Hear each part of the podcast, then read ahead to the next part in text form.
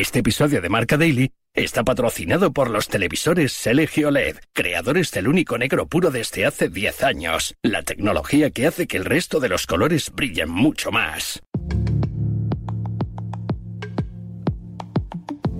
Eh, creo que son unos rivales a la altura de la competición que nos enfrentamos y que tenemos que afrontar de un nivel altísimo.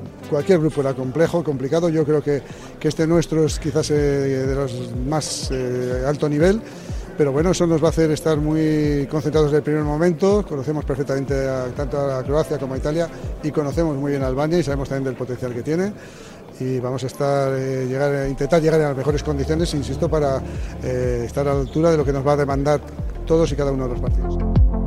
La Federación Española de Fútbol tenía marcado en rojo el eh, día 2 de diciembre como clave para definir parte de sus aspiraciones en la próxima Eurocopa y el resultado no fue el esperado. Italia, Albania y Croacia esperan a los de Luis de la Fuente. El estreno será ni más ni menos que ante los croatas el próximo 15 de junio, el 20 contra Italia y el 24 cerraremos con Albania.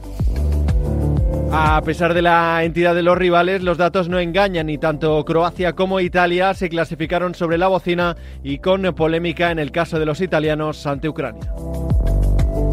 Es lunes 4 de diciembre, recibe un saludo de Pablo Villa y hoy España cae en el grupo de la muerte de la Eurocopa en Marca Daily, un podcast patrocinado por los televisores LG OLED, creadores del único negro puro desde hace 10 años, la tecnología que hace que el resto de los colores brillen mucho más. Marca Daily.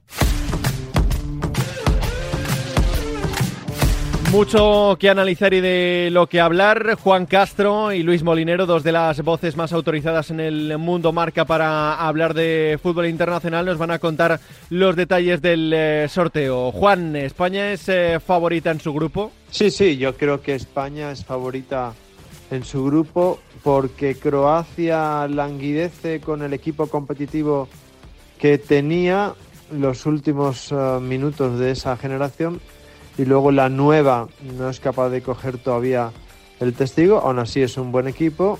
Italia es una incógnita tirando a incógnita negativa, el falta de estrellas, eh, demasiados cambios en, como de, banquillo, etcétera. Eh, por lo tanto, en ese contexto y teniendo en cuenta que la tercera es Albania, la selección con menos ranking de, de todas las que por ahora están clasificadas, creo que España es el gran favorito en el grupo. Vamos rival a rival. Eh, Luis, eh, ¿qué nos debe preocupar más de Italia?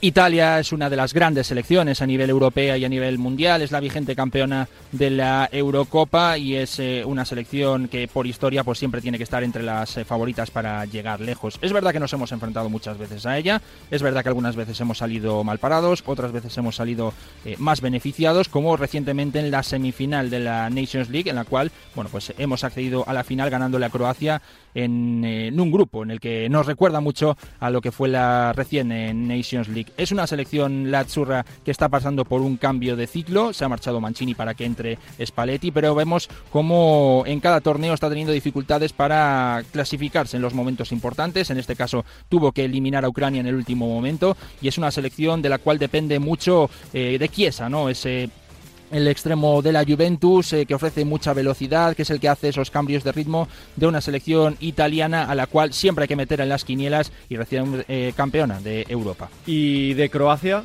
Croacia también es una de esas eh, selecciones a las cuales nos hemos enfrentado varias veces en los últimos años. La Croacia de un Luka Modric que podría eh, tener esta Eurocopa como el ocaso y como su final de una carrera impoluta. Es una selección eh, que también ha tenido algún problema para clasificarse para esta Eurocopa. Perdió frente a Gales, tuvo que ganarle a Armenia y van pasando los años, pero necesita un cambio generacional que no llega con Dalic. Es verdad que es una eh, eh, Croacia es un país pequeño, Croacia es una selección eh, que necesita de sus grandes estrellas, pero que depende, bueno, en especial del propio Luka Modric, también depende de ese centro del campo formado por Brozovic más Kovacic.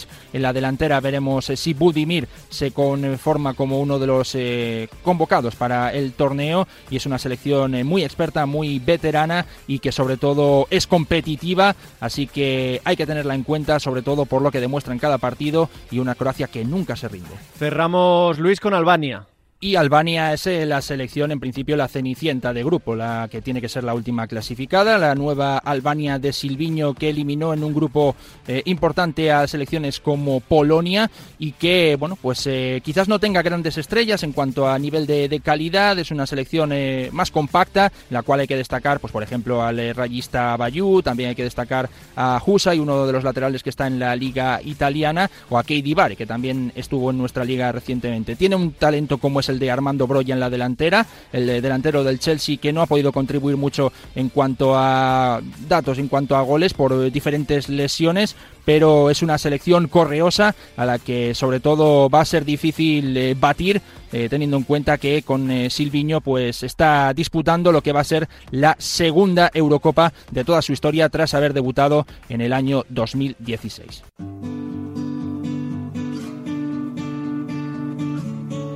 Pero no solo de España vivirá el aficionado en la Eurocopa 2024. Otros cinco grupos que componen en el caso de la Alemania, Escocia, Hungría y Suiza. El C, Eslovenia, Dinamarca, Inglaterra y Serbia. El D, Países Bajos, Austria, Francia y una cuarta que salga de la ruta de la repesca que forman Polonia, Estonia, Gales y Finlandia. En el E nos encontraremos a Bélgica, Eslovaquia y Rumanía, a las que habrá que añadir un cuarto país de la ruta B de la repesca que disputarán Israel, Islandia, Bosnia y Ucrania. Mientras que en el F estarán eh, Portugal, República Checa, Turquía y una selección de la ruta C de la repesca en la que estarán Georgia, Luxemburgo, Grecia y Kazajistán. Juan Castro, ¿con qué otro grupo de la Eurocopa te quedas? El otro grupo que me gusta es el D, con Países Bajos, que es una selección que siempre tiene jugadores eh, frescos, más allá de que no haya ningún eh, crack del pasado. Eh, Francia, que es, para mí es la grandísima favorita, y Austria, la Austria de Alaba, de Arnautovic, que tiene, de Savitzer, tiene jugadores interesantes más allá de que evidentemente es la tercera en discordia de ese grupo, junto con a una de las selecciones que vienen de repesca. Y bueno, puede ser un grupo interesante ese. ¿Y a qué selección eh, situamos como favorita? Para mí la gran favorita y única favorita, mm, un, dos escalones por delante de cualquiera, es Francia. Creo que tiene el mejor ataque de, de Europa, no sé si del mundo, con Mbappé y Griezmann, mínimo con Dembélé por derecha encima, eh, que tiene una defensa que podría duplicar eh, puestos eh, sin resentirse y que en el centro campo pues, tiene jugadores suficientes como para sostener lo de arriba y lo de abajo. Para mí es la selección gran favorita y la gran rival a batir. Croacia, Italia y Albania. Tres exámenes importantes para la España de Luis de la Fuente que tiene que demostrar que es eh, candidata a la Eurocopa. Hasta aquí una nueva edición de Marca Daily, un podcast disponible en todas las plataformas. Mañana más y mejor. Hace 10 años, LG creó el único negro puro. Un hito en la historia de la tecnología que hizo brillar millones de colores.